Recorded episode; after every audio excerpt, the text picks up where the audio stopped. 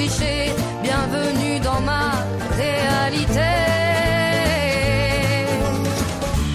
veo la puerta de la historia ahí entreabierta, el túnel del tiempo, la taurohistoria, ¿no?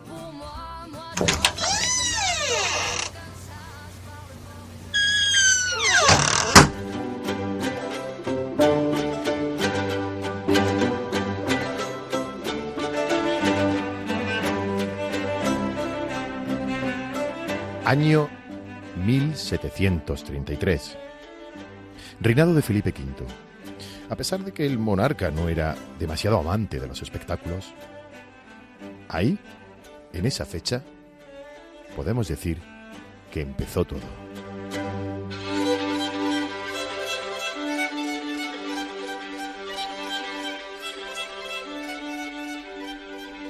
Los espectáculos taurinos eran todos a caballo, con lanzas, desordenados. Los barilargueros, los conocedores y los mayorales de ganaderías eran los que exhibían en palenques de ciudades y pueblos la fiereza y la bravura del sucesor del Bos Taurus africanus. Pero nada más.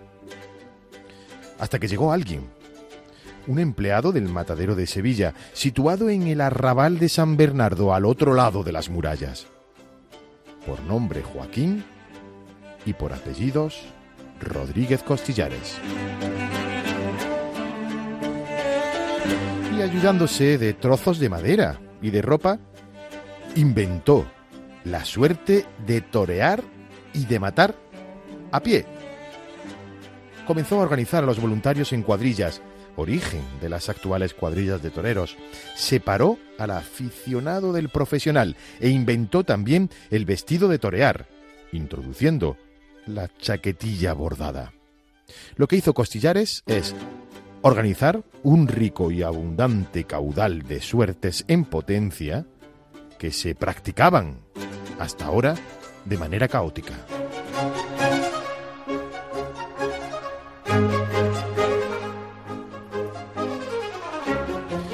Con Costillares empezó todo, y siempre con el pueblo y pegado al pueblo.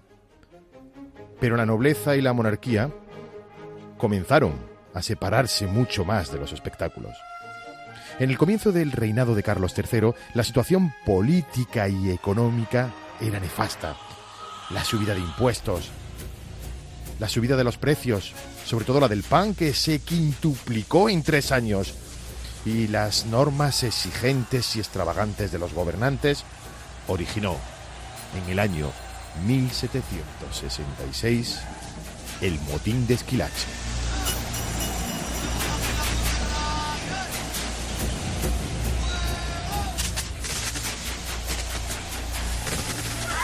El pueblo, no solo en Madrid, sino en el resto de España, se levantó contra el abuso, se levantó contra la injusticia, y en especial contra el extranjero que gobernaba y despreciaba contra el marqués de Esquilache.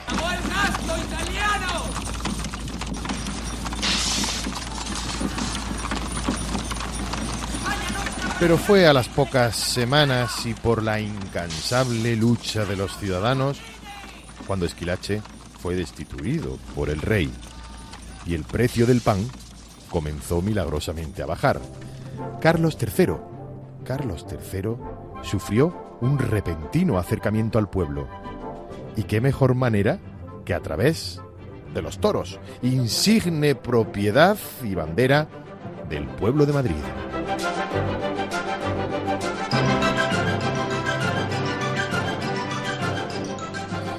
Y mientras tanto, allí seguía Costillares. Pero también apareció Pedro Romero, el creador de la escuela rondeña de estirpe ilustre, el que comenzó a usar con cierta técnica la muleta. Sus consejos a los aprendices de la Escuela de Tauromaquia de Sevilla, de la que fue director mucho tiempo, adivinan con más de un siglo el toreo de Belmonte. El que quiera ser lidiador ha de pensar que de cintura para abajo carece de movimientos. El lidiador no debe contar con sus pies, sino con sus manos. Consejos para la eternidad de Pedro Romero.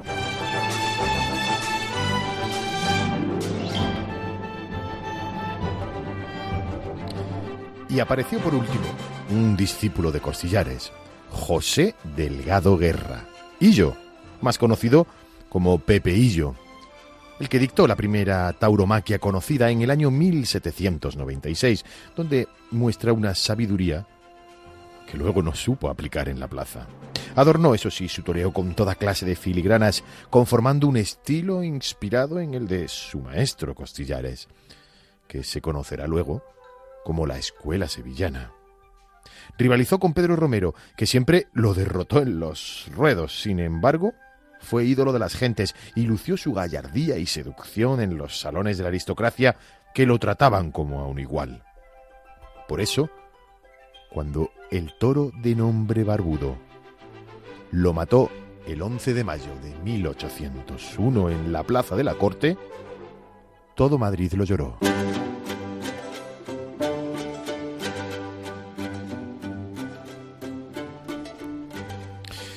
Los tres, Costillares, Romero y Pepeillo, alcanzaron su madurez y plenitud durante el reinado de Carlos III. Y los tres, Costillares, Romero y Pepeillo, torearon en la Plaza Mayor de Madrid con ocasión de la coronación de Carlos IV.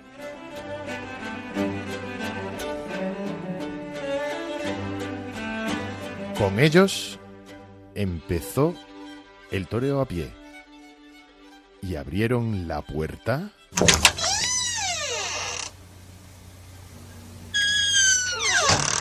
de la cultura y la tauromaquia del siguiente siglo. Te, te hemos recuperado, ¿eh? Te mandamos normalmente a la Moncloa, pero ahora vienes del Ministerio del Tiempo. Ya salgo, ya salgo.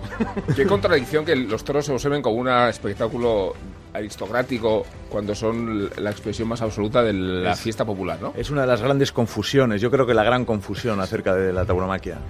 El hecho de pensar que era una, cues- una cuestión de señoritos cuando es cultura del pueblo, es el pueblo en su máxima expresión. Totalmente, sí.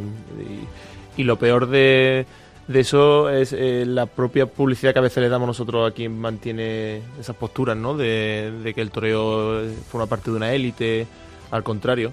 Y lo estamos viendo con el, con el fenómeno de los festejos populares, que no tiene nada que ver con lo que ocurre en la Plaza de Toros, que incluso desde los festejos populares se tiene, se tiene a la tauromaquia, al toreo a pie, como algo elitista, cuando la máxima expresión del pueblo es, es, el, eh, es el toreo es el toreo a pie, en el que alguien que sale de la nada es capaz de, de, de, bueno, de ser figura del toreo, ganar, ganar mucho dinero, ¿no? Y desde los propios festejos populares que forman parte de la tauromaquia se ve a la corrida a pie como, como una élite extraña que hacen cosas que, que no son tan espectaculares como las que hacen ellos. Bueno, y al revés. Es decir, desde la tauromaquia en la plaza muchas veces se considera al, al festejo popular los parias, ¿no? Muchas veces se les, se- se- es, un fe- es algo absolutamente menor, una fiesta distinta, carente de toda, eh, todo doctorado, de toda sensibilidad. No le reciben las ganaderías, por ejemplo. Sí. ¿No?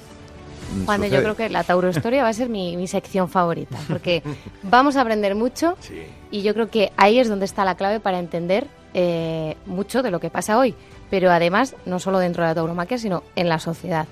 Y además vamos a comprobar también que muchos problemas que eran entonces continúan siendo ahora, y eso es más preocupante.